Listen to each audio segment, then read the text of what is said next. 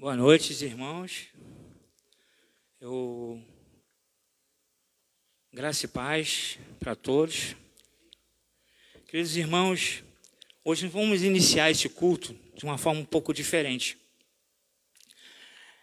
Nós vamos levantar, vamos tocar a mão de três irmãos ou quatro irmãos que se encontram no nosso templo.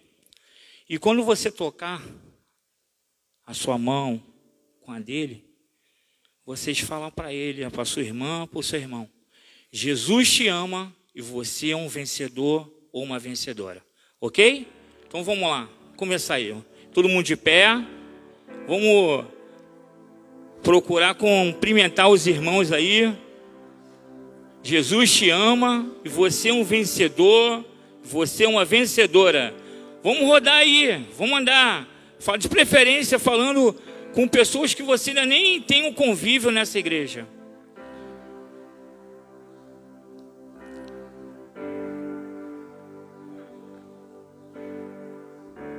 Jesus te ama, você é uma vencedora. Jesus te ama, você é uma vencedora. Jesus te ama, você é uma vencedora.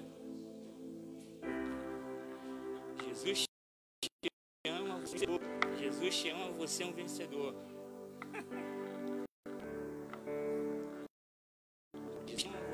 vencedora. Então, irmãos, é com muita felicidade, né, que cada um de vocês aqui está sendo abraçado por um Deus maravilhoso, um Deus que está sempre do nosso lado. E, acima de tudo, você é um vencedor, uma vencedora, por quê? O tempo lá fora é frio e, ao mesmo tempo, você deixou as coisas lá fora para se entregar a esse Deus maravilhoso. Eu não sei como você chegou aqui, eu não sei como está o seu coração, mas coloca teus problemas, as suas angústias, o teu sofrimento lá fora, né? Deixe o seu coração aberto para esse Deus que restaura, que vive sempre te dizendo cada vez mais que você é um vencedor. Tá certo? Então, eu pediria a todos que abrisse o livro de Salmos, Salmo 16, nós vamos ler do 1 até o 11. Salmo 16, do 1 ao 11.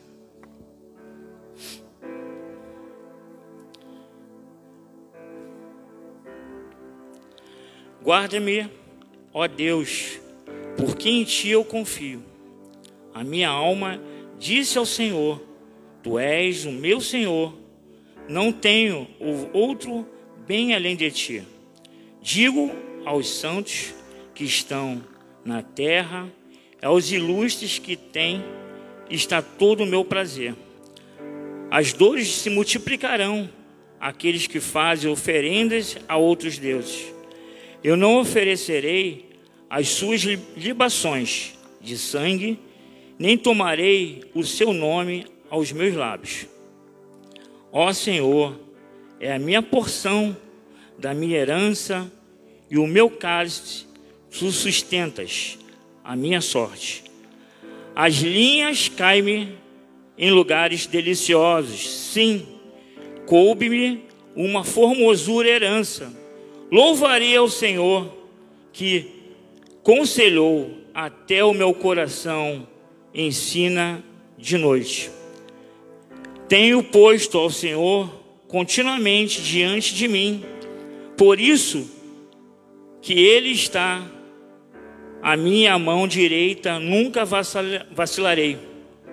Portanto, está alegre o meu coração e se regozija a minha glória, também a minha carne repousará segura, pois não deixarás as minhas, a minha alma no inferno, e nem permitirás que o teu santo veja corrupção. Far-me ver a vereda da vida, na tua presença abundâncias de alegrias, a tua mão direita há delícias perpetuamente. Em outras é, com relação a outras versões da Bíblia, fala sobre tu me, tu me mostra o caminho que leva à vida. A tua presença me enche de alegria e me traz de felicidade para sempre. Então pediria a todos vocês que falassem o último versão. A tua presença que me traz felicidade para sempre. Vamos falar bem alto para estremecer o inferno. Que nós temos esse Deus maravilhoso em nossas vidas. Vamos lá. A tua presença me traz felicidade. Mais uma vez, a tua presença me traz felicidade. É que eu te digo, muito obrigado, Senhor, por esse momento. E aqui eu te agradeço, Pai, que o Senhor venha a colocar a mão em cada vida que colocou à disposição de sair da sua casa nesse momento de frio, para estar contigo, Pai. E aqui, Pai, venha a falar com cada um desses irmãos que necessitam da Sua palavra. É que eu te entrego essa noite, esse culto em Suas mãos. Amém, meu Pai. Aleluia, gente. Vamos louvar o nome do Senhor nessa noite, porque a adoração ela vai muito além do que a gente pode estar sentindo ou que a gente pode estar passando.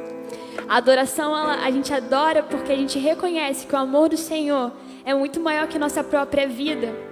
Então, independente de um instrumental ou uma voz bacana, nós o adoramos porque nós reconhecemos a grandiosidade do nosso Deus. E hoje, especialmente, é um dia que eu sempre fico muito nervosa quando eu subo no altar, mas eu tenho o prazer de estar aqui na casa do Senhor, porque eu sei que não é sobre uma performance, é um bom som, mas é sobre uma adoração que a gente vive no dia a dia, amém? Então vamos levar toda a honra e toda a glória ao nosso Deus. Aleluia, Pai. digno cordeiro que foi morto, santo, santo ele é. Um novo cântico ao que se assenta sobre o trono dos céus Digno é o cordeiro que foi morto, santo, santo ele é. Um novo cântico ao que se assenta sobre o trono dos céus.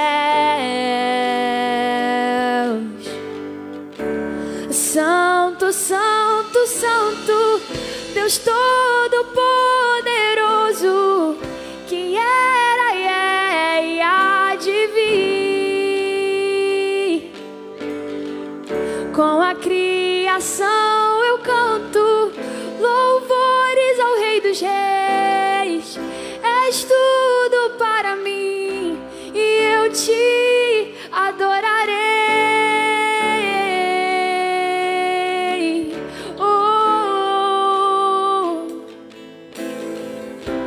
Seja exaltado nesse lugar, Jesus. Tu és bem-vindo aqui, Senhor. Está vestido do arco-íris, som de trovão, luzes, relâmpagos.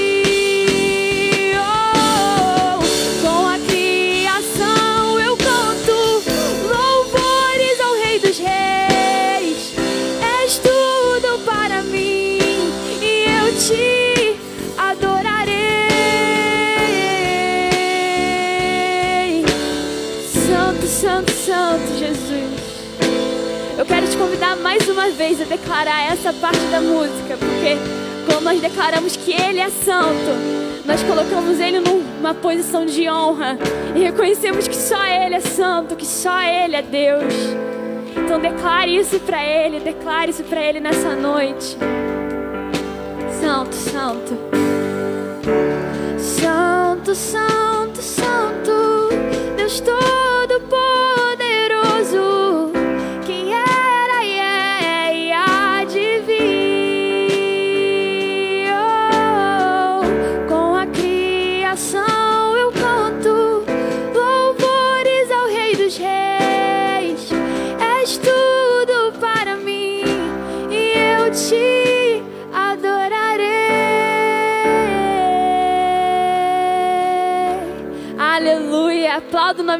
Nessa noite. Amém. Ele é digno, exaltado Ele é.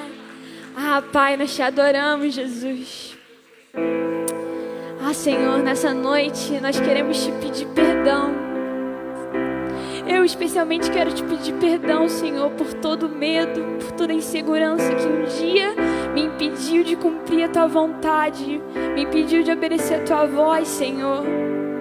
Mas hoje, Senhor, nós nos posicionamos e nos cansamos de negligenciar a tua vontade, porque nós queremos subir ao monte, nós queremos ir a águas mais profundas, nós queremos te encontrar face a face e ter intimidade contigo, Senhor.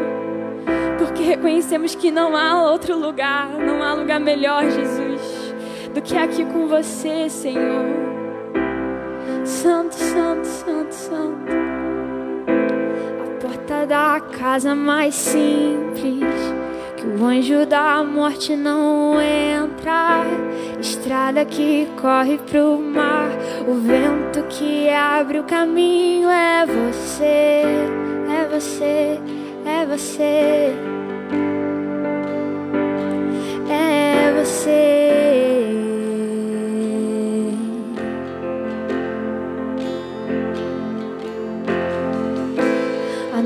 Que aponta o destino é a mesma que cobre o passado. O pão que sacia a fome, a rocha que mata minha sede é você. Só você, só você. É você.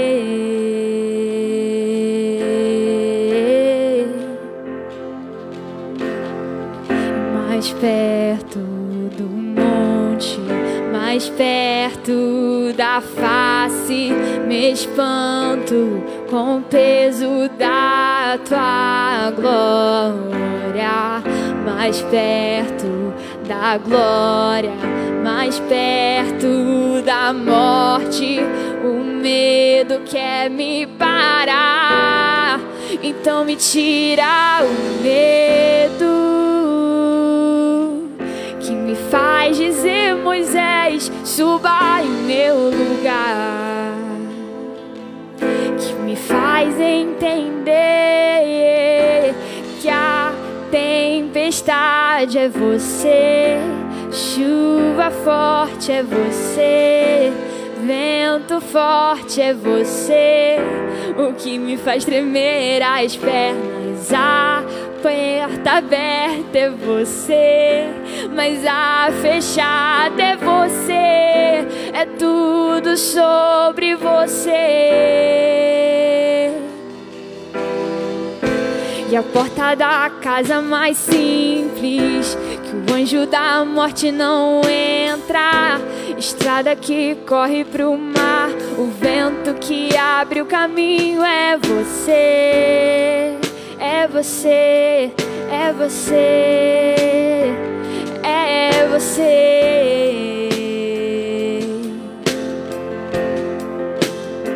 A nuvem. Nuvem que aponta o destino é a mesma que cobre o passado. O pão que sacia a fome, a rocha que mata minha sede é você. É você.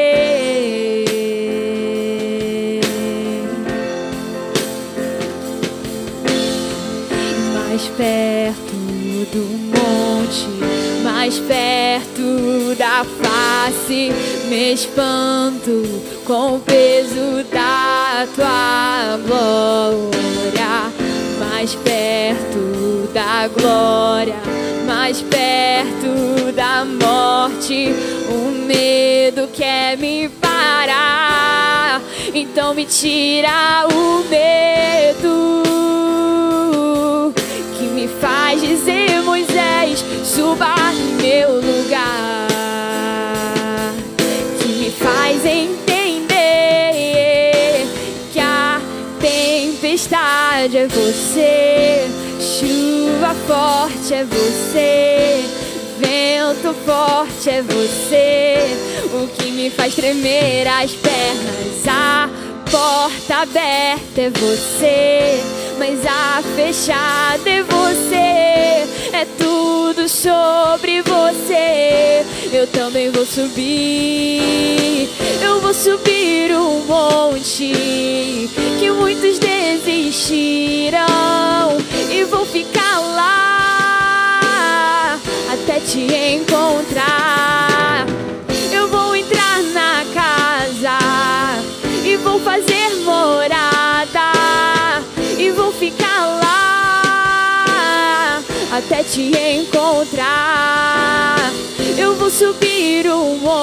Que muitos desistiram e vou ficar lá até te encontrar. Eu vou entrar na casa e vou fazer morada e vou ficar lá até te encontrar mais perto mais perto da face. Me espanto com o peso da tua glória, mais perto da glória, mais perto da morte. O medo quer me parar.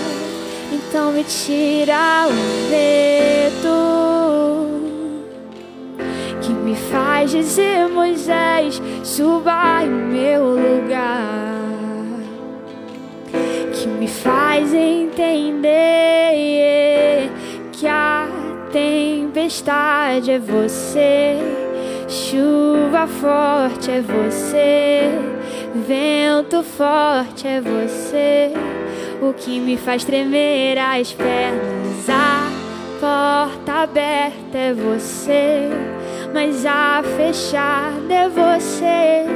É tudo sobre você. Aleluia, Jesus.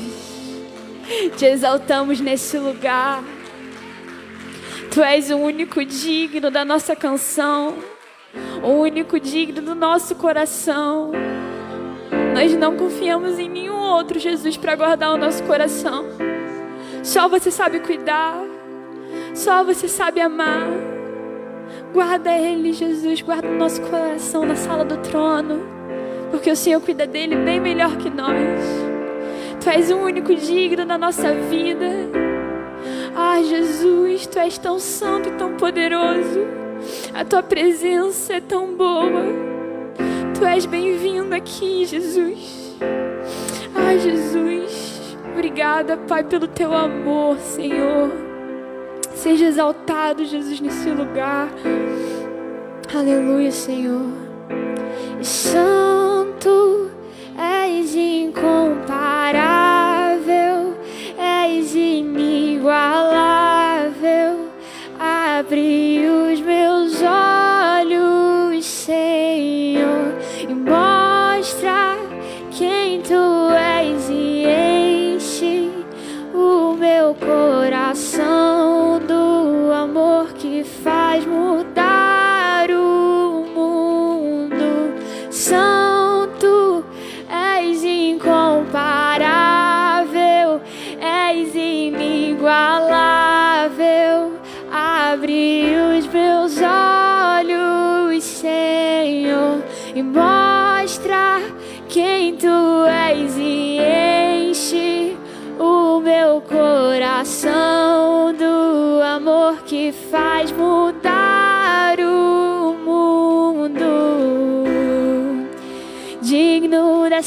canção, só tu és Jesus.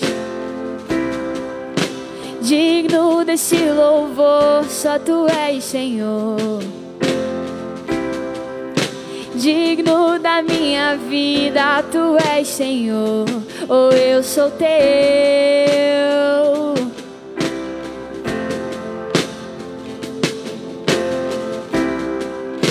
Nome que é sobre todo é o teu Jesus. Fonte da salvação, só tu és Jesus. Digno da minha vida, tu és Jesus, ou oh, eu sou teu,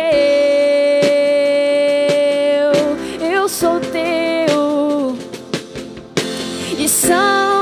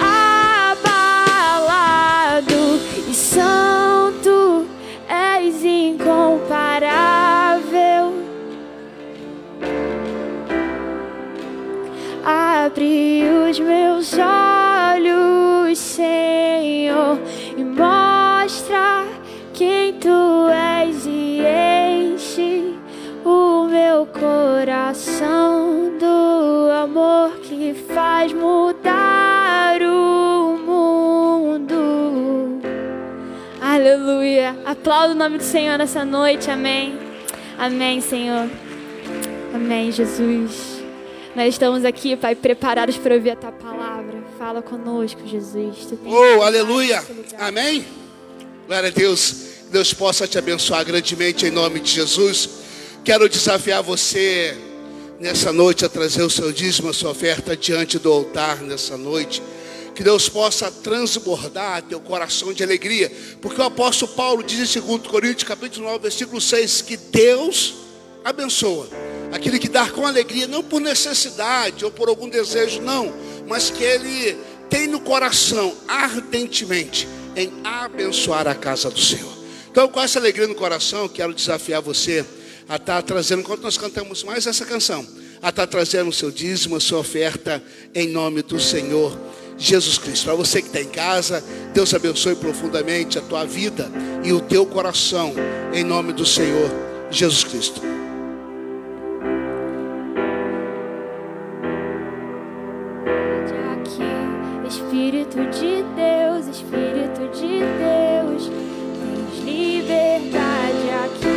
Espírito Santo, Espírito Santo,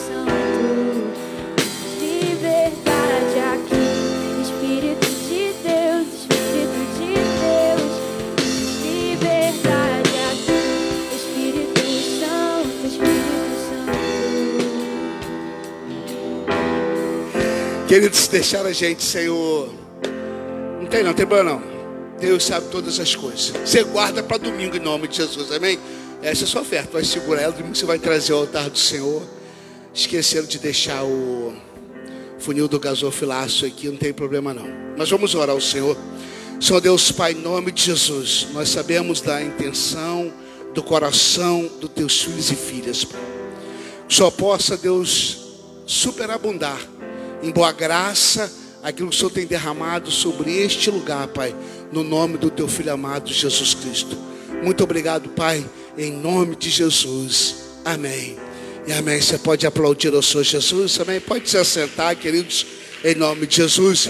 Só lembrando que domingo pela manhã, nós estaremos aqui a partir das 8 da manhã com o nosso Bom Dia Espírito Santo pela manhã. Depois nós temos a nossa escola bíblica dominical. Você é nosso convidado a estar conosco. Que Deus possa abençoá-los grandemente em nome de Jesus. À noite nós estaremos com o nosso culto de adoração ao Senhor. Pastor Dalson está conosco pregando domingo à noite, trazendo a palavra de Deus para os nossos corações.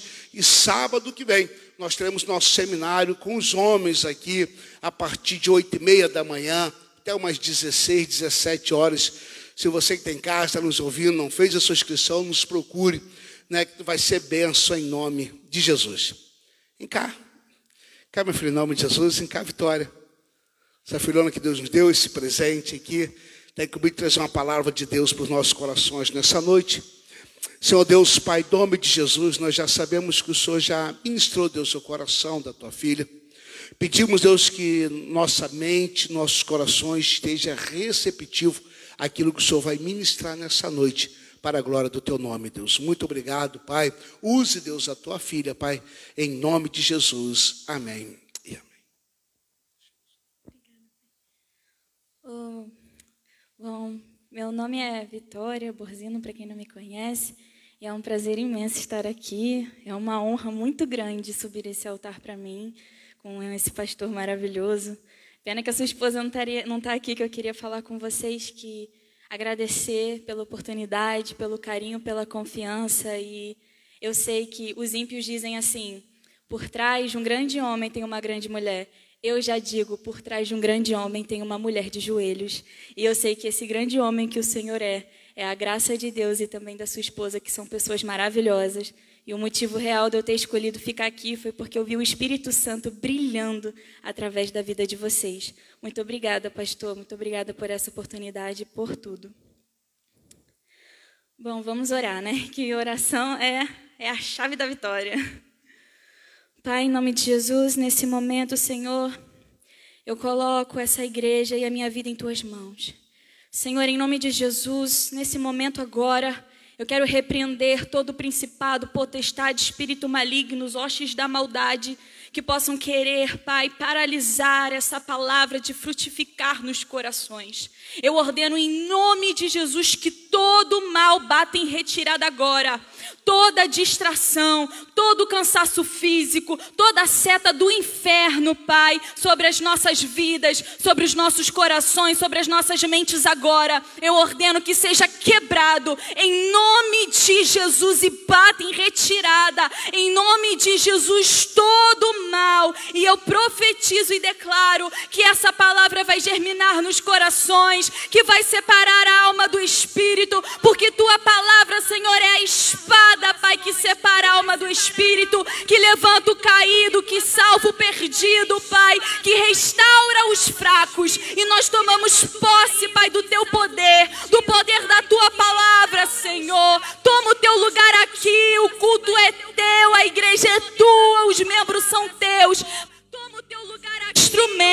Então toma o teu lugar e faça o que o Senhor quiser, porque a casa é tua. Sinta-se à vontade em nosso meio. Sinta-se à vontade. Se o Senhor quiser curar, o Senhor vai curar. Se o Senhor quiser libertar, o Senhor vai libertar. Se o Senhor quiser batizar, o Senhor vai batizar. Mas uma coisa eu te peço, Deus, não deixa nós sairmos da mesma forma que entramos, porque não queremos ouvir Vitória Borzino, nós queremos ouvir a tua voz, nós queremos ouvir é a tua palavra, Senhor. Então me usa, Pai, me unge, Pai que da minha boca saia, Pai, a tua palavra e o que o Senhor quer falar com o teu povo, porque eu não tenho pão. Quem tem o pão é o Senhor. Discípulo só entrega o pão e pega do céu e entrega, pega do céu e entrega. Então eu não tenho nada para alimentar o teu povo, mas a tua palavra que é pão da vida e o meu Senhor Jesus Cristo ele tem. Então nessa noite, Pai, me dê o pão. Ser conosco, ser com a tua igreja. Em nome de Jesus. Amém. Pai, pode beber um pouquinho dessa água? Eu tenho um problema sério, gente. Quando eu prego, parece até uma fonte.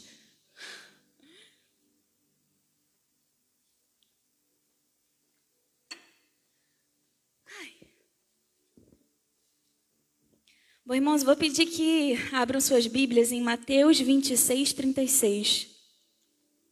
Essa é uma palavra que eu já preguei algumas partes dela na, na consagração. Shirley, né, Shirley? Né, mãezona?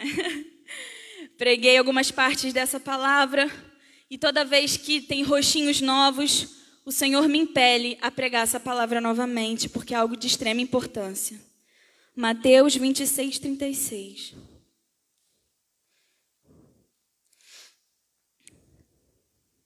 Vamos ficar em pé em reverência à palavra do Senhor, em nome de Jesus.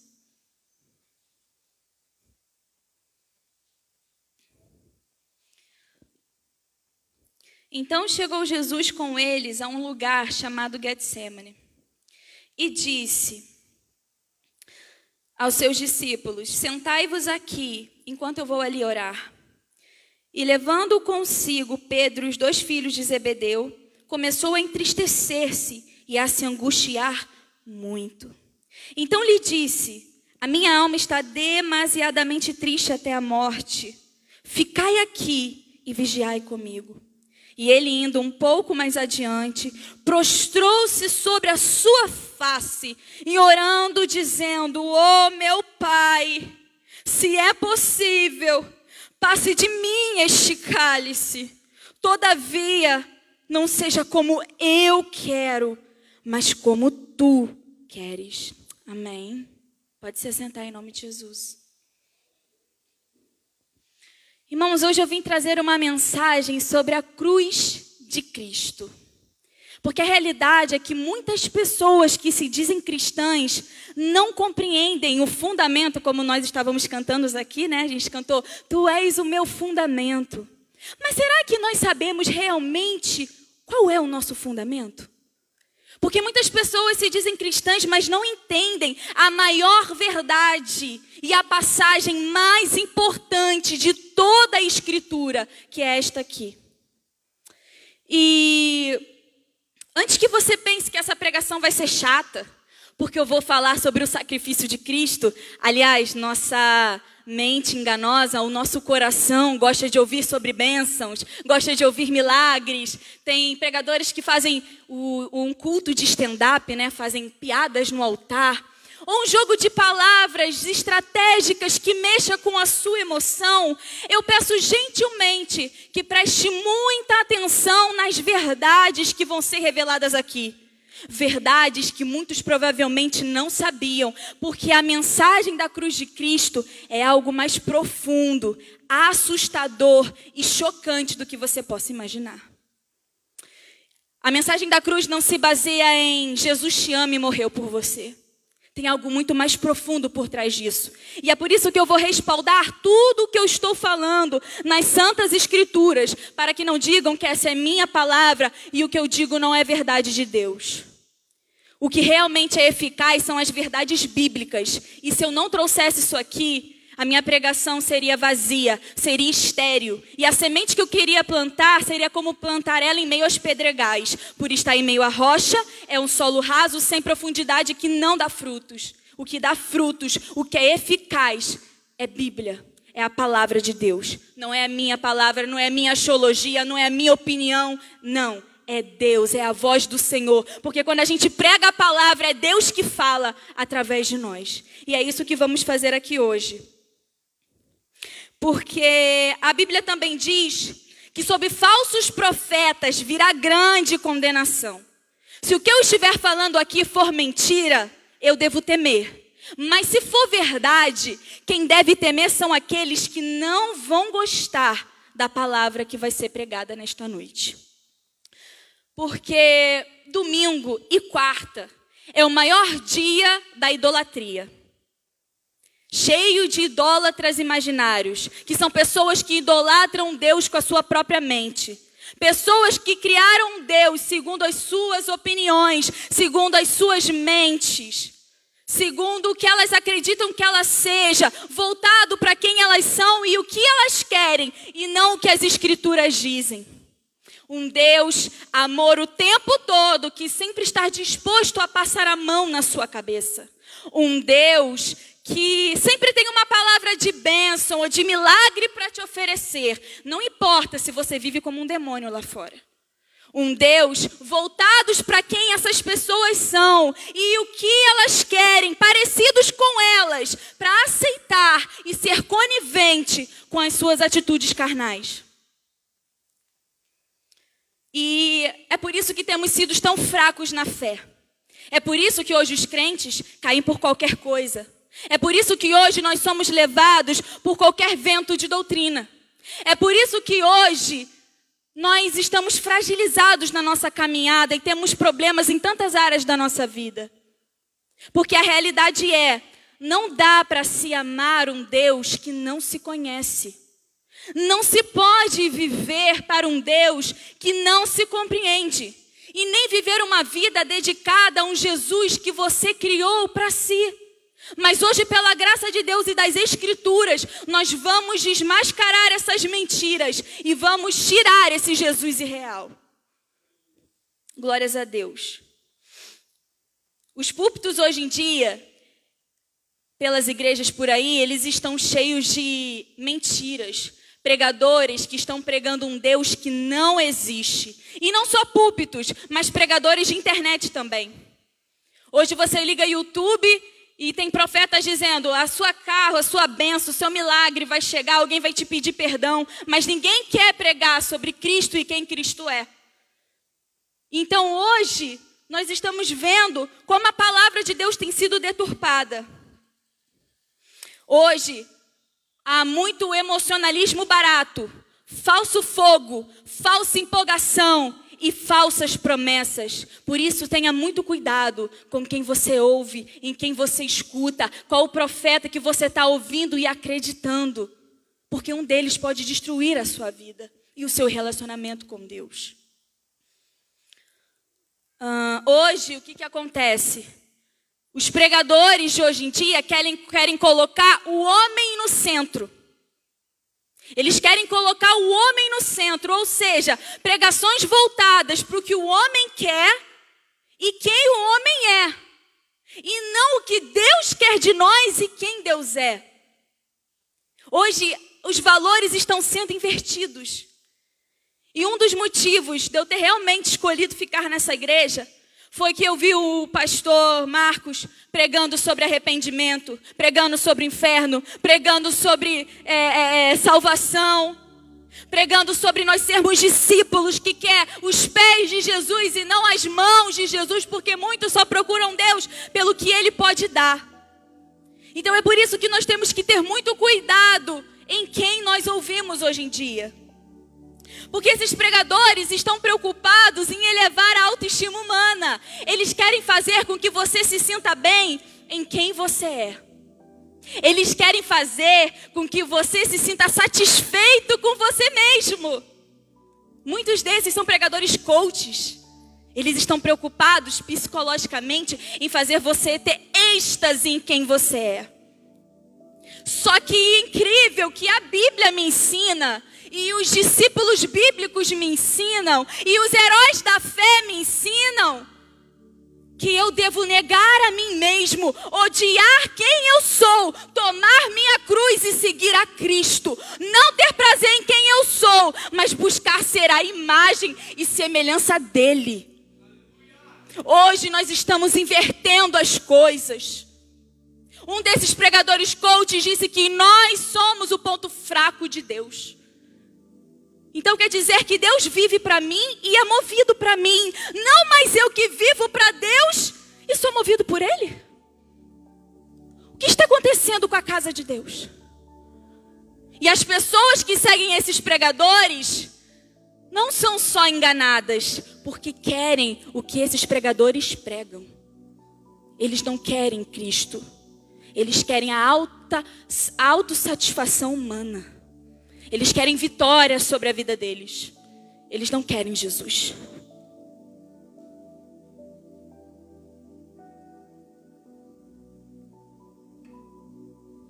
Então, hoje é assim. A gente vem ao culto, acha que isso é muito, e Deus tem que responder minhas petições. Deus tem que me conceder milagre. Aliás, eu estou todo domingo e quarta lá no culto. Não. Sabe o que, que a palavra diz em Provérbios? Provérbios 28, 9.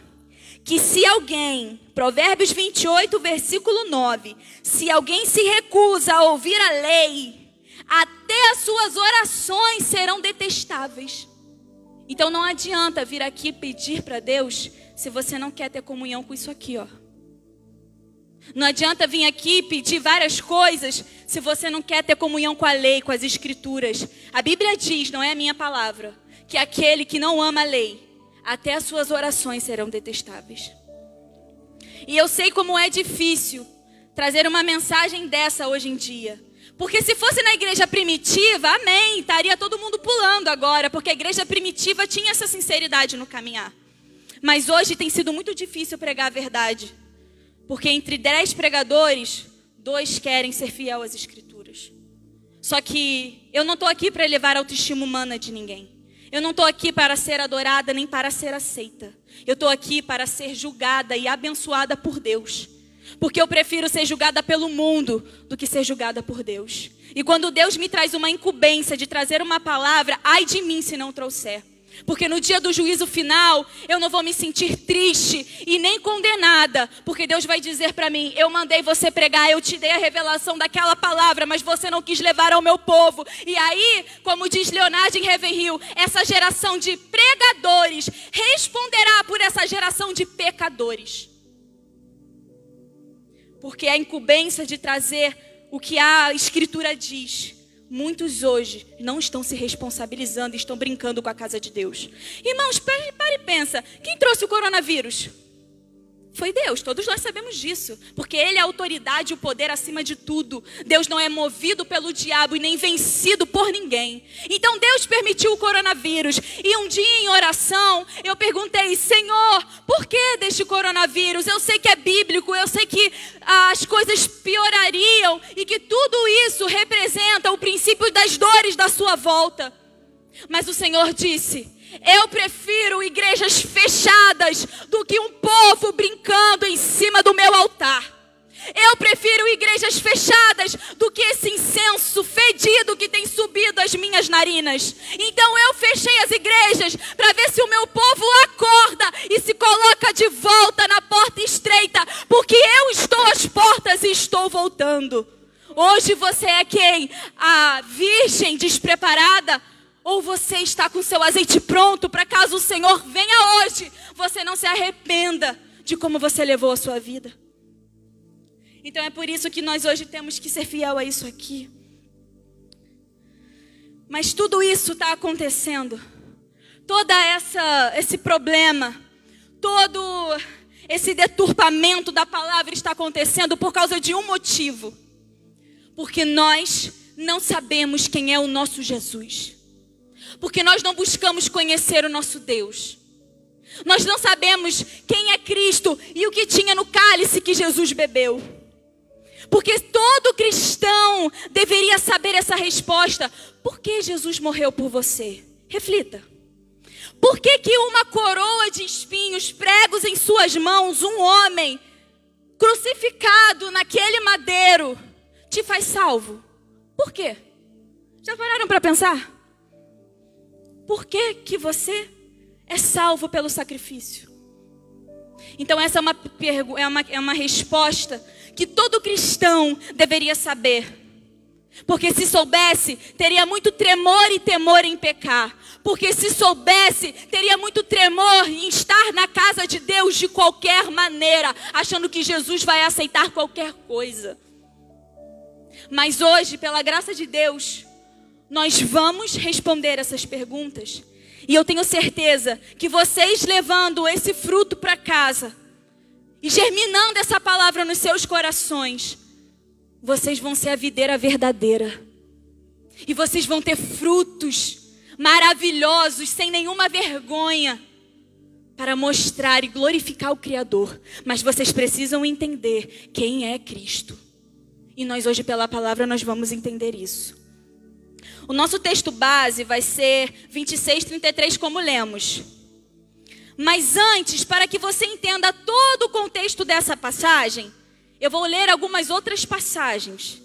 Para que a gente entenda o contexto dessa, para que entenda aonde eu quero chegar. Vamos estudar outros capítulos, versículos bíblicos também. Amém? Porque aqui é Bíblia, não é vitória, não é minha palavra, não é minha axiologia, não. Não é minha opinião, é Bíblia, é Deus. Então nós estamos oh, acostumados a ouvir as. Olha, gente, preste muita atenção nisso. Nós estamos acostumados a ouvir as seguintes frases: Todo ser humano é pecador. Não há nada de errado em pecar. Ninguém é perfeito. E essas frases, junto com essas é, heresias, essas teologias baratas, gente, que fala assim: quem não tem pecado que atira a primeira pedra. A pessoa esconde o contexto e o resto da história. Ela só quer pegar essa parte. Quem não tem pecado que atira a primeira pedra. E esses hereges que falam assim: Jesus te ama, independente do que você faça, Jesus te ama. E essas frases e heresias são ditas com tanta constância que massageou a nossa mente para acreditar que o pecado é algo normal, sem nenhum efeito ou consequência. É a geração do não tem nada a ver. Todo mundo faz, não tem nada a ver. Hoje você liga a televisão, o mundo, as pessoas querem te fazer acreditar que é normal viver uma vida de pecados contra o que as escrituras dizem. Homem com mulher, mulher com homem. Ponto. É o que a Escritura diz. A Escritura diz: Não ameis o mundo nem no que o mundo há. Se alguém ama o mundo, o amor do Pai não está nele. É o que a Escritura diz. Mas hoje, pastor, quando a gente tenta seguir isso com retidão, sabe o que, que falam pra gente? Você é muito bitolada. Cansei de ouvir isso. Você é muito bitolada, você espiritualiza tudo. Não é assim, não. Você é Deus, Deus, Deus o tempo todo. Muda de assunto. Você fala muito de Jesus. Você tem que saber conversar outras coisas. E hoje, quanto mais santidade você buscar e mais buscar ser imagem e semelhança de Cristo, você se torna incoerente, você se torna bitolado, você se torna maluco, você se torna o errado da história. Porque o mundo, as pessoas, a televisão, porque muito crente liga a televisão hoje na própria casa, onde só tem canal que, que faz apologia ao pecado, ao homossexualismo, às drogas, o desrespeito com os pais, crianças, como naquele programa horroroso que eu não assisto, Malhação, que ensina as crianças até a engravidarem cedo, fazendo com que isso faça a gente acreditar com que isso é normal. E o povo da casa de Deus, que tem que ir contra essas teorias, estão a favor. Sabe por quê? Porque as pessoas que acreditam nisso e as pessoas que fazem apologia a isso não têm intimidade com Deus e não têm intimidade com as Escrituras. E também não tem o Espírito Santo. Sabe por quê? Ministério do Espírito Santo. Qual é que a Bíblia diz? Convencer o homem do pecado, da justiça e do juízo. Se o Espírito Santo não te constrange quando você peca, é sinal que você não tem sido filho de Deus. E eu vou respaldar isso mais adiante. E a verdade é que as pessoas que acreditam nisso, suas almas estão adormecidas com esses contos de ninar, que faz a sua alma ir mais rápido para o inferno do que um foguete. E a verdade é que o pecado tem consequências seríssimas, porque é praticada contra um Deus santo, que deixou leis e mandamentos para toda a terra, porque Ele é o Criador da terra. E Ele deixou leis e mandamentos para serem seguidos. E a gente não abre a Bíblia nem para conhecer o nosso Criador, que dirá abrir a Bíblia para obedecer, né? E a verdade é que o pecado tem consequências seríssimas. Porém, nos versículos que vamos ler agora, eles vão nos provar que, apesar dessas frases de efeito, junto com essas heresias, serem uma grande, é, serem, serem uma grande afronta a Deus, tirarem o peso da consequência do pecado, nós vamos entender que não há como viver sem pecado. Como assim, Vitória? Então, nós vamos entender isso mais adiante. Mas a verdade é que, apesar do pecado ser algo horrível e tem consequências sérias, não tem como vivermos sem pecado. Isso é verdade. Só que a gente devia tremer e temer diante disso. Mas a gente não faz. Por quê? Porque a gente não entende a gravidade que isso proporciona nas nossas vidas. Nós não entendemos o quanto o pecado é algo sério. Então a gente não teme em ser pecador. A Bíblia diz em Romanos 3,10, quem quiser abrir, só que eu vou adiantando para economizar tempo. A Bíblia nos diz, em Romanos 3,10, não há nenhum justo, nenhum sequer. Todos se desviaram, tornaram-se juntamente inúteis. Não há ninguém que faça o bem. Não há nenhum sequer. Versículo 18. Não há temor de Deus diante de seus olhos. E versículo 23: Porque todos pecaram e destituídos estão da glória de Deus. E em Salmos 51 diz: Em iniquidade fui formado, e em pecado me concebeu minha mãe. Davi falou. Então isso nos revela que por causa de Adão e Eva, o pecado entrou na humanidade. E por conta desse pecado lá em Adão, que entrou na humanidade, nós fomos destituídos, ou seja, separados da glória de Deus. Então nascemos sem conhecer Deus, sem saber quem Ele é, e como diz aqui, sem nenhum temor dele, porque nós fomos separados lá em Adão. Então isso representa que não tem realmente como não termos pecado. E em 1 João, capítulo, versículo, capítulo 1, versículo 8, diz que não tem como vivermos sem pecado. Se dissermos que não, tenho, não temos pecado nenhum, enganamos a nós mesmos e a verdade não está em nós. Porém, nós deveríamos tremer diante disso. Mas a gente não faz. Até porque essa geração fez a gente acreditar que o pecado é normal. E ninguém é perfeito. Só que eu quero dizer nesta noite que nós somos seres humanos maus, inclinados para coisas da carne. E antes que você diga que você não é mau somente por pecar, deixa eu abordar algumas situações aqui. Quantas vezes você já julgou alguém sem conhecer? Quantas vezes você riu, zombou, desdenhou de uma pessoa quando ela não estava presente? Quantas vezes você falou mal de alguém? Quantas vezes você teve a oportunidade de ajudar uma pessoa, mas não fez?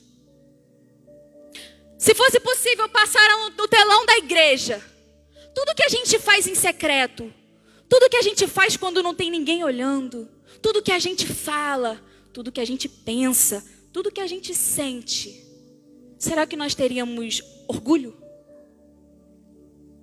Se fosse possível te seguir por aí e ver exatamente, exatamente tudo o que você faz quando ninguém está te vendo, o que você é fora da igreja, o que você é dentro da sua casa, o que você é quando ninguém está te olhando, será que se diria, esse daí é um verdadeiro cristão? E talvez você esteja pensando, graças a Deus, não tem como ninguém ver exatamente tudo que eu faço, mas eu quero te dizer nessa noite que o Deus onipotente, onipresente e onisciente, ele vê, ele sabe de tudo.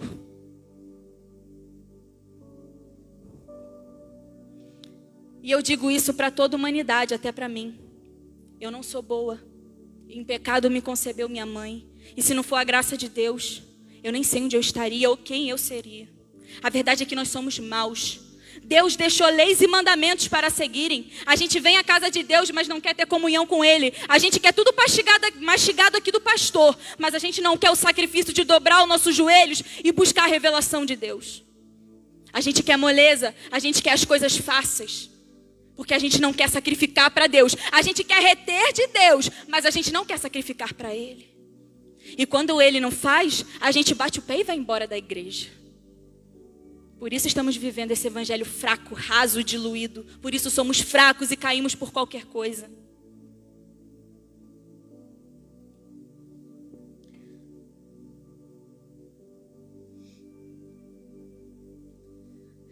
Se o seu melhor amigo pudesse ler a sua mente, ele não seria mais o seu melhor amigo.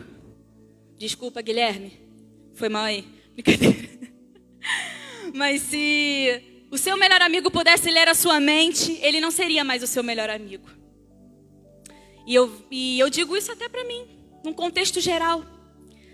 Agora, uma coisa que eu acho impressionante é que muitos cristãos amam, e eu quero enfatizar isso aqui porque Deus sempre manda eu pregar isso. Que cristãos hoje ligam a televisão no Netflix, ligam a televisão em novelas, ligam a televisão em filmes que contêm cenas de homossexualismo, contêm cenas de drogas, de adultério, de traição. É esposa traindo esposo, esposo traindo esposa. Aí você diz: Não, eu vou ver um filme tranquilo. Você não sabe qual é a cena que vai passar no meio daquele filme. Como você pode escolher um filme tranquilo? Agora entenda: se você tem o Espírito Santo dentro de você, você não vai querer colocar coisas impuras nos olhos do Espírito Santo. Você vai querer manter essa presença dentro de você. Mas hoje, o que nós temos botado diante dos olhos do Espírito Santo eu quero te dizer que quando você liga a televisão nesses tipos de programas, o Espírito Santo já está a 10 quilômetros, 20, 30 mil milhas longe de você. Porque Espírito Santo já diz: Santo, ele não anda com pecado, ele não anda com as coisas do mundo, ele não compactua com aquilo que é errado. E hoje os cristãos estão se alimentando com as coisas do mundo, com Netflix, com televisão, não perde um capítulo da série mas perde todos os capítulos da Bíblia. Aí não sabe por que, tem que criar falso fogo e falsa empolgação na casa de Deus. Porque o Espírito Santo não vai colocar as patinhas dele em nada impuro. Ele não vai se contaminar. Ele pode vir para te convencer do seu pecado, mas ele não vai habitar aí. Se você e o mundo andam juntos, desculpa, mas o Espírito Santo não está com você. Se você ama as coisas do mundo, a televisão hoje os jovens, pastor, no meio da minha caminhada, eu me lembro que falava assim: Ah, é, chegou uma, uma crente nova na igreja. Ah, Vitória, vai ter uma comunhão de jovens, vamos lá. Eu ia, né? Ah, tudo isso pela graça de Deus, eu não estou me vangloriando em nada aqui. Eu, não, não, eu sou desprezível, impura e suja. Se não fosse a graça de Deus, eu não seria nada. Mas isso é um testemunho que eu tenho que ainda mais no início da nossa conversão, no início da nossa conversão, a gente está cheio de sede de Deus, a gente acabou de descobrir Jesus, a gente quer Jesus, Jesus, Jesus, e eu me lembro que eu ia, chegando no encontro jovem, estava todo mundo sentado, alguns até de casalzinho, e pegava com buca de, de pipoca, vamos assistir Netflix, vamos ver filme. Ah, já sei um filme cristão, né? O Peregrino, Alguma coisa assim, vamos botar alguma coisa assim, né? Quando eu via filme de terror, cheio de demônios, séries com homossexualismo, com adultério, com prostituição. É, umas cenas que eu falava, gente, mas a gente não é crente? Como é que a gente está dando visualização para as coisas do diabo? Mas hoje quem se coloca nessa brecha, nessa posição, é bitolado, é errado, é fanático, é maluco. Mas entre ser aprovada pelo mundo e ter os amigos do mundo, eu prefiro ser aprovada por Deus e ter o meu amigo, o Espírito Santo, do meu lado. E essa devia ser a mente de todo cristão. E aí, os jovens têm promessas. As promessas dos jovens são: jovens, sois fortes. Jovens, vocês vão ter visões. Mas sabe por que nós não vivemos a promessa? Sabe por que não temos visões? Sabe por que não somos fortes? Eu me coloco que eu não sou tão velha assim, não, tá, gente? Eu só tenho 24, também sou jovem. Mas sabe por que, que a gente não vive isso? Sabe por que, que hoje os jovens são os mais fracos? Porque está se vinculando com o mundo. Então, aonde há impureza, se você ama o mundo, o amor do Pai não está em você. Se você ama as coisas do mundo, a música do mundo, os filmes do mundo, a série do mundo, entenda: o Espírito Santo não vai andar com você. Como diz em Tiago 4,4, adúlteros e adúlteras. Tiago 4,4, não é a minha palavra. Adúlteros e adúlteras, não sabeis vós que a amizade do mundo é inimizade contra Deus? Portanto, qualquer que se quiser ser amigo do mundo, se constitui inimigo de Deus. Já parou para pensar? Então agora eu profetizo que toda vez que você colocar uma série cheia de coisas impróprias, você vai se lembrar que o Tiago disse que você é inimigo de Deus quando você faz isso. E provavelmente você não tem o Espírito Santo, porque quem tem o Espírito Santo nojo desse tipo de programa, desse tipo de coisa. E nós estamos dando, sabe o que? Visualização para o reino do inferno. Comentando sobre isso, falando sobre isso, nós estamos dando visualização e propagando o reino das trevas. Crentes hoje falam da série, mas não falam de Jesus. Propagam o reino das trevas, mas não propagam o reino de Deus. Essa é a nossa geração. Essa é a nossa geração. E aí canta: Vem Espírito Santo, vem habitar em mim. Não vai. Não vai habitar. Não vai fazer morada. Desculpa. E a cruz, e muitos também fazem Deus como a cereja do bolo. Eu aceito Jesus e acho que a minha vida vai ficar melhor por causa disso. Só que eu quero te dizer nessa noite que Jesus não é a cereja do bolo, Jesus não é a calda do sorvete. Você não bota Jesus nos domingos e na quarta para ver se seu dia fica melhor, para ver se as capetadas vão embora para ver se você vai ter a chave da vitória que você está esperando, não. A Bíblia diz: negue o seu eu, tome sua cruz e siga-me. A cruz fala de sacrifício, a cruz fala de morte, a cruz fala de sangue. E Paulo nunca glamorizou o evangelho. É um evangelho sangrento, é o um evangelho de sacrifício, é o um evangelho de autonegação todos os dias. Essa é a nossa geração.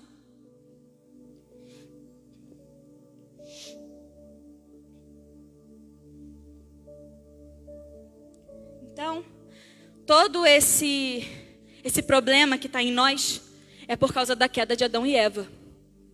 Por causa de Adão, o pecado está dentro de nós e nós temos mais prazer nas coisas do mundo do que nas coisas de Deus. Agora veja que você não vai ser comparado a padrões humanos, porque muitas pessoas dizem: "Eu nunca roubei, nunca matei, nunca fiz nada de tão grave, então eu sou bom". Não, você não é bom, porque você não vai ser comparado no dia do juízo final com padrões humanos e nem à luz das atitudes humanas. Você será comparado com o padrão de Deus, quem Deus é e à luz das Escrituras. Porque muito jovem pensa assim: ah, comparado com o meu grupo de jovem, até que eu não estou tão ruim assim. Ah, comparado com o pessoal de hoje em dia, que é que se descrente, eu estou bem. Só que você não vai ser comparado com o seu amiguinho do lado. Você vai ser comparado com Deus. Lembra? Sede santos como eu sou santo. Negue-se a si mesmo. Tome sua cruz e siga-me. Se examine à luz das Escrituras. Não vive mais eu, mas Cristo vive em mim. Então você não vai ser comparado com a luz das atitudes humanas e nem com o homem. Você vai ser comparado com Deus e com a sua palavra.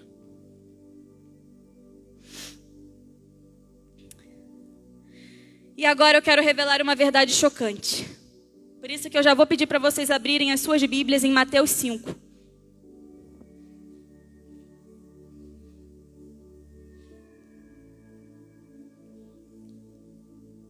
Mateus 5, versículo 11. E eu vou adiantando aqui para finalizar. Deus é um juiz justo. Não, pera. Mateus 5 é. Mateus 5, versículo 4. Perdão.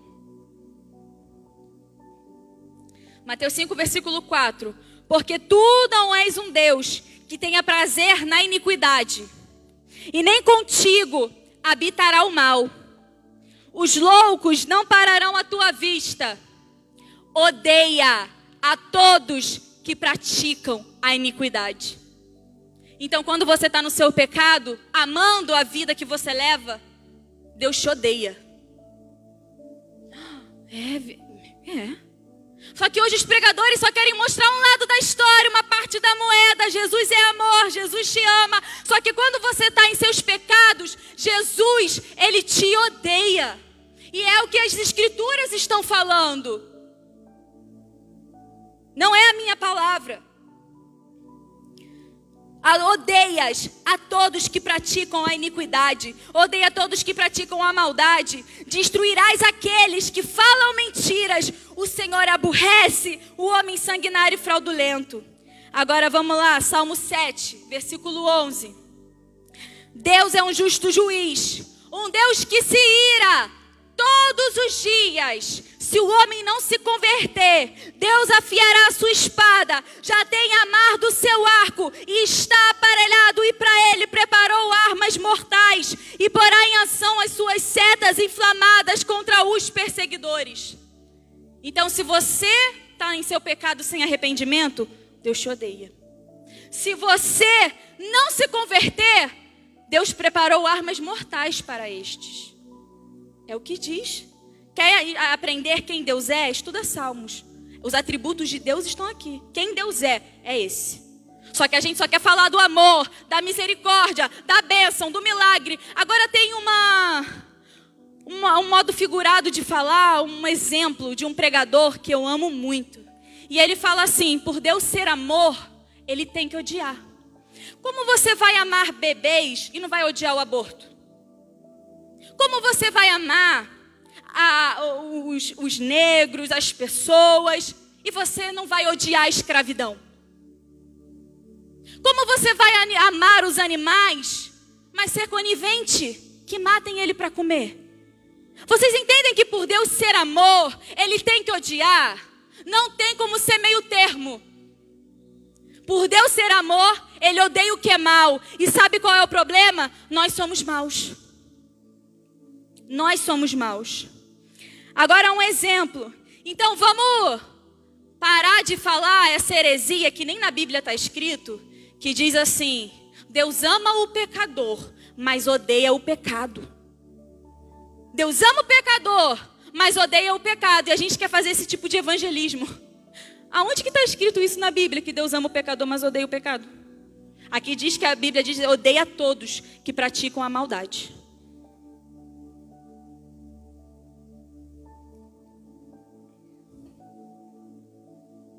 Então vamos entender? Deus é um justo juiz, um Deus que se ira todos os dias. E o problema é que nós não somos bons e não somos santos. Então nosso Deus tem que nos julgar, porque Ele é bom e Ele é santo, mas nós não somos. E existem leis e mandamentos que foram deixados para a gente seguir e a gente não faz. Então Deus, Ele tem que nos condenar, Ele tem que nos julgar. Deus é um justo juiz. Então Deus tem que julgar o que é mal. Então nós somos maus, nós temos que ser julgados. Agora as pessoas só querem falar: Deus te ama, Deus te ama. Vamos supor que você pegue em flagrante um homem, um assassino, matando quem você mais ama, sua filha, seu esposo, sua mulher. E você pega um ferro e bate na cabeça dele, consegue amarrar ele, levar ele para a polícia, e no dia do julgamento o juiz diz para você: Ah, eu sou Deus de amor. Eu sou um juiz de amor, perdoai 70 vezes 7. Não posso condenar ele, tadinho. Eu amo todo mundo. Eu amo ele. E mais uma prova que essa frase de efeito é uma heresia. Tem como colocar a ação no bandido na cadeia deixar ele solto? Então eu não posso odiar um verbo sem odiar o sujeito. Então essa ideia que Deus ama o pecador, mas odeia o pecado, é heresia. Porque não tem como odiar uma ação sem odiar o sujeito. Ou você acha que Deus vai te aceitar no céu e jogar seu pecado para o inferno? Não vai. Não vai separar você do seu pecado. Você é no céu, eu te amo, mas seu pecado vai para o inferno. Isso é, não está na Bíblia. Então, uh, para acabar, se Deus não cumpre a sua justiça, logo ele se faz um juiz injusto. Então vamos parar de resumir a nossa vida em musiquinhas gospels. Vamos parar de resumir a nossa vida cristã em ditados, em, em ditados de, de blusa gospel. E vamos ter comunhão com quem Deus é e a sua palavra. Nós não podemos falar só da misericórdia e esquecer que também existe a ira e a condenação. Se Deus não condena e não julga quem é mal, logo ele se faz um juiz injusto. Porque a lei diz que ele julga. Só que aí, todos estão debaixo da justa e ardente ira de Deus, porque todos nós pecamos, todos nós somos maus. E agora? E agora? Que Deus entregou o seu único filho. Aí está o Evangelho, aí está o fundamento. Que Deus entregou o seu único filho. Ele disse: alguém tem que morrer, porque a Bíblia diz: o final do pecado é a. O final do pecado é a. Mais uma vez, irmãos, o final do pecado é a. Calma, que agora vem a parte boa, eu prometo. O final do pecado é a. Por que, que você está vivo? Se você peca desde o princípio. Se o final do pecado é a morte, por que, que você está aqui se você não faz nada além de pecar? Se a gente não faz nada além de pecar, porque Deus está estendendo a sua mão através de Jesus Cristo, dizendo: vem, se arrependa, mude de vida, se entregue a mim enquanto ele segura o outro lado, que é a ira de Deus que está para ser derramada sobre a terra, para aqueles que não se arrependem dos seus pecados. Com uma mão de misericórdia ele chama, vem, e com a outra ele segura a ira dele. Mas um dia as duas mãos serão abaixadas, e só restará a santa ira de Deus para aqueles que não se arrependem dos seus pecados. E Jesus Cristo disse: É verdade, não tem como o meu povo ser perfeito, não tem como obedecer todas as leis. Então eu desço e morro no lugar deles. Isso é redenção, o preço que é pago para libertar um escravo, um cativo. Eu e você somos escravos do, e cativos, escravos do pecado, cativos do pecado. Então Jesus Cristo desceu de sua glória, desceu de seu reino e falou: Eu fiz a lei que quem peca deve morrer. Então eu desço e morro no lugar do meu povo. Eu morro no lugar daqueles que se arrependem. Se alguém tem que morrer, esse alguém vai ser eu. Porque a justiça de Deus tinha que ser satisfeita. Alguém tinha que morrer. Para Deus mostrar amor pelo pecador, primeiro ele teve que afastar a ira. Então o que tinha no cálice que Jesus bebeu? O ódio de Deus contra o pecado. Se possível, passe de mim esse cálice. O que tinha no cálice? O, a ira de Deus contra o pecado.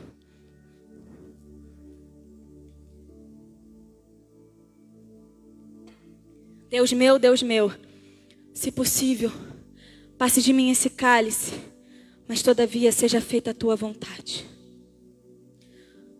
Entenda, quem moeu Jesus Cristo foi o próprio Deus. O que tinha no cálice que Jesus bebeu? O ódio de Deus, a ira de Deus santa contra todos os pecados e iniquidades da terra. Deus moeu o seu próprio filho e abandonou ele naquele madeiro. Foi Deus o Pai que fez isso com Jesus. Então hoje, quando nós pegamos o cálice da Santa Ceia, nós podemos beber o sangue de Cristo representado pelo vinho. Sabe por quê? Porque quando o cálice da ira de Deus estava para ser derramada, Jesus Cristo bebeu o cálice para que você não sofra essa ira. E Ele não deixou uma gota sequer para você. Então entenda que alguém tinha que morrer. Então Jesus morreu. Ele padeceu essa ira do Deus Pai Todo-Poderoso em nosso lugar. Então, o foco da cruz não é o que homens desprezíveis fizeram a Deus, não é a coroa de espinhos, não é o pregos, não é as chibatadas que rasgaram as suas costas. A maior dor da cruz não é esse. A maior dor da cruz é o que Deus, o Pai, fez com seu próprio filho. Ele abandonou Jesus Cristo na, daquela forma, naquele madeiro. Deus meu, Deus meu, por que me abandonastes? Porque Deus e pecado não andam juntos. Então Deus, o Pai, ele morreu e padeceu essa ira, para que hoje eu e você possamos beber o cálice do seu sangue, sem sofrer a ira de Deus, que devia ser derramada sobre a nossa cabeça, porque nós somos pecadores. Em nome de Jesus, o grupo de louvor pode subir aqui. Gente vai finalizar agora. Pastor, desculpa, nem sei se eu passei do horário que se deixar virar vigília aqui.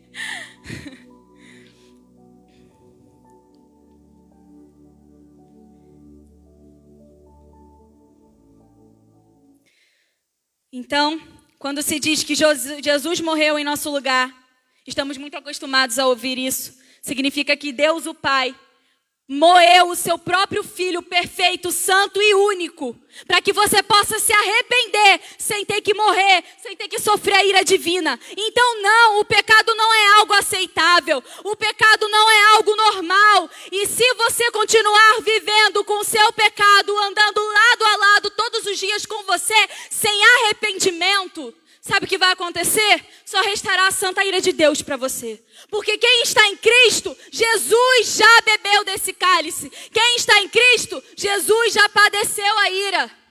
Quem está em Cristo está salvo, porque Jesus morreu e sofreu toda a ira de Deus em seu lugar.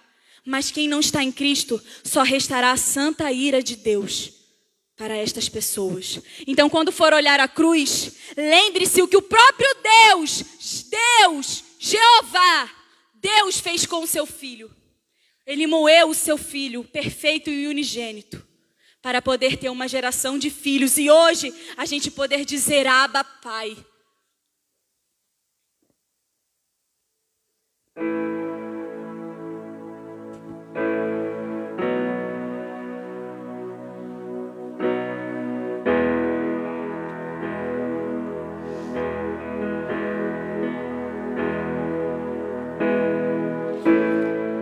Maior dor de Cristo foi ter sido separado de Deus.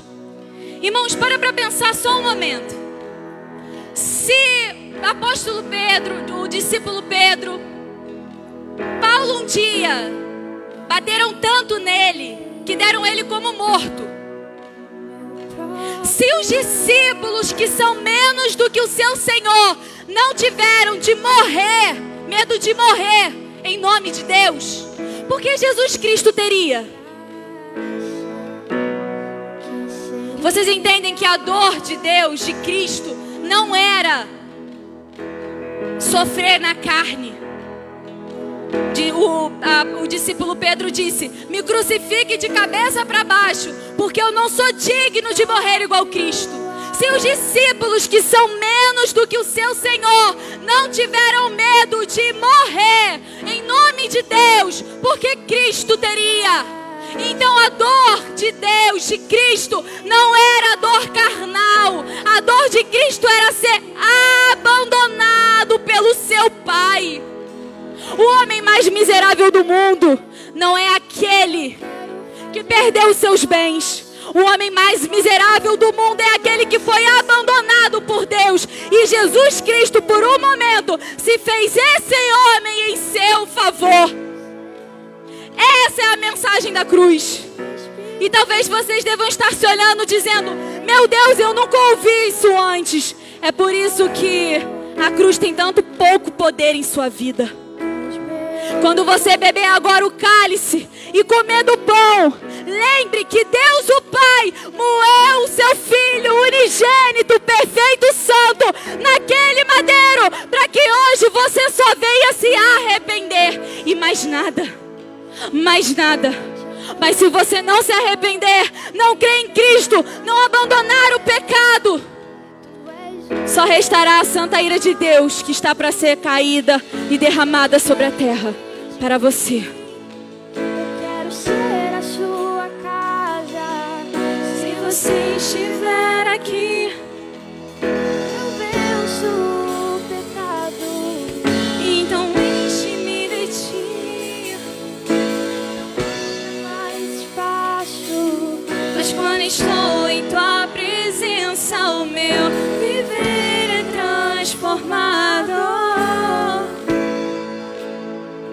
os irmãos fiquem de pé em nome de Jesus. Pode diminuir um pouco a luz, por favor? Em nome de Jesus, por favor.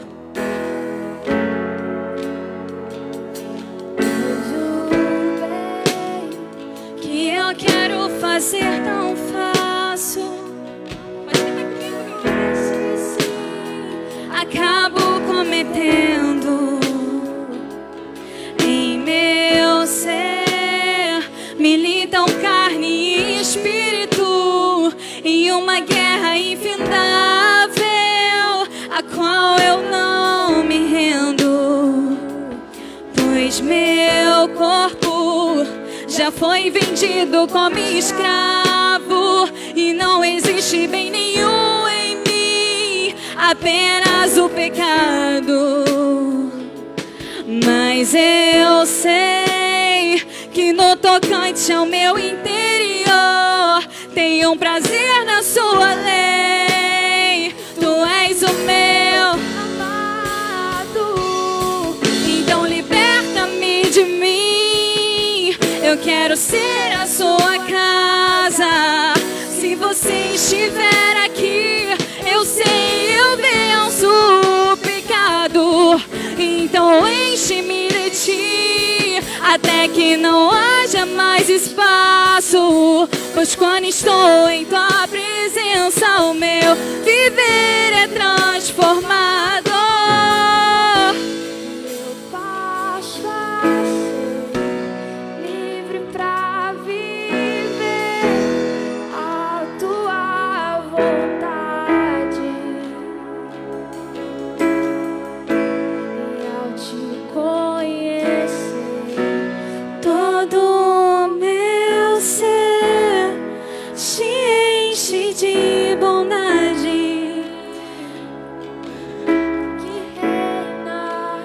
Agora, eu quero que você saiba que Jesus não veio aqui te chamar pelo seu pecado. Jesus não veio te chamar pelo nome do seu pecado. Jesus veio para dizer: Eu te dei merecido ajuda. Eu morri naquele madeiro por você. Eu padeci o juízo do próprio Deus Pai em seu lugar. Então se arrependa e venha viver uma vida de graça, de vitória, de santificação ao meu lado. Quer, o Senhor quer renovar primeiro amor, alianças que foram deixadas para trás.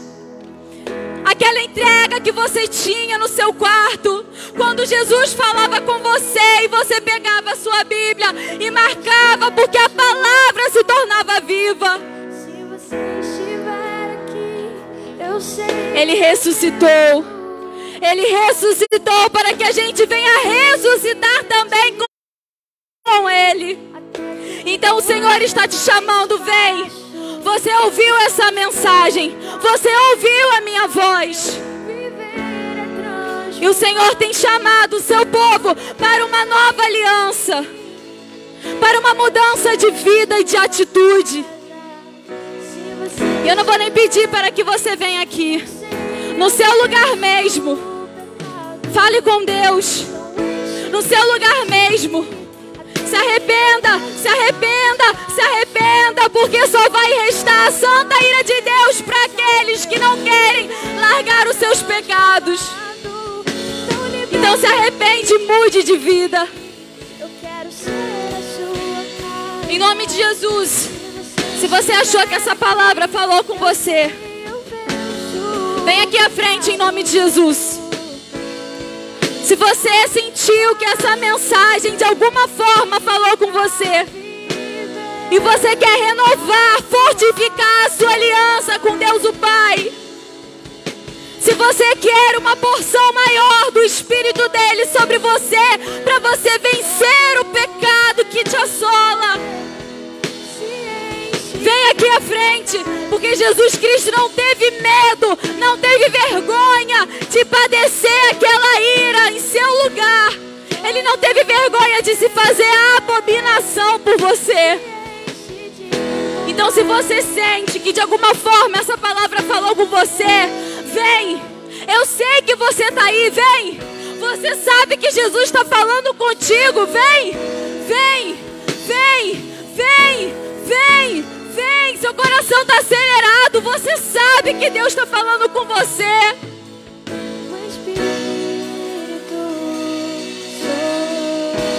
Jesus não teve vergonha de padecer daquele jeito por você. E que a gente também não tenha vergonha de se, de se arrepender diante dos pés dele. E é isso. Amém. Aleluia. Glória a Deus. Eu agradeço a oportunidade em nome de Jesus. Deus possa te abençoar em nome de escreve essa palavra de arrependimento ao teu coração. E a graça de Deus nos alcançou em todo o tempo para a maravilhosa reino, para o maravilhoso reino do Senhor Jesus Cristo. Domingo estaremos aqui, que Deus abençoe seu final de semana, no nome de Jesus. Senhor Deus, Pai, obrigado, Pai. Obrigado porque o Senhor não desistiu de nós. Obrigado, Jesus, porque tu não desistiu de nós. Mesmo sabendo que nós pecaríamos, erraríamos, em todo tempo o Senhor nos amou primeiro. Que a tua bênção seja sobre nós. Que o Senhor nos leve em paz. Que a tua palavra, Deus, venha sobre nós. E a semente, Deus, gere fruto para o teu reino teus filhos e filhas que estão em casa, que a bênção do Senhor seja sobre cada um no nome de Jesus. Que o amor de Deus Pai, que a graça infinita do Senhor e Salvador Jesus Cristo, que as duas consolações do Espírito Santo de Deus seja sobre cada um em nome de Jesus. Amém e amém. Deus te abençoe, queridos, em nome de Jesus.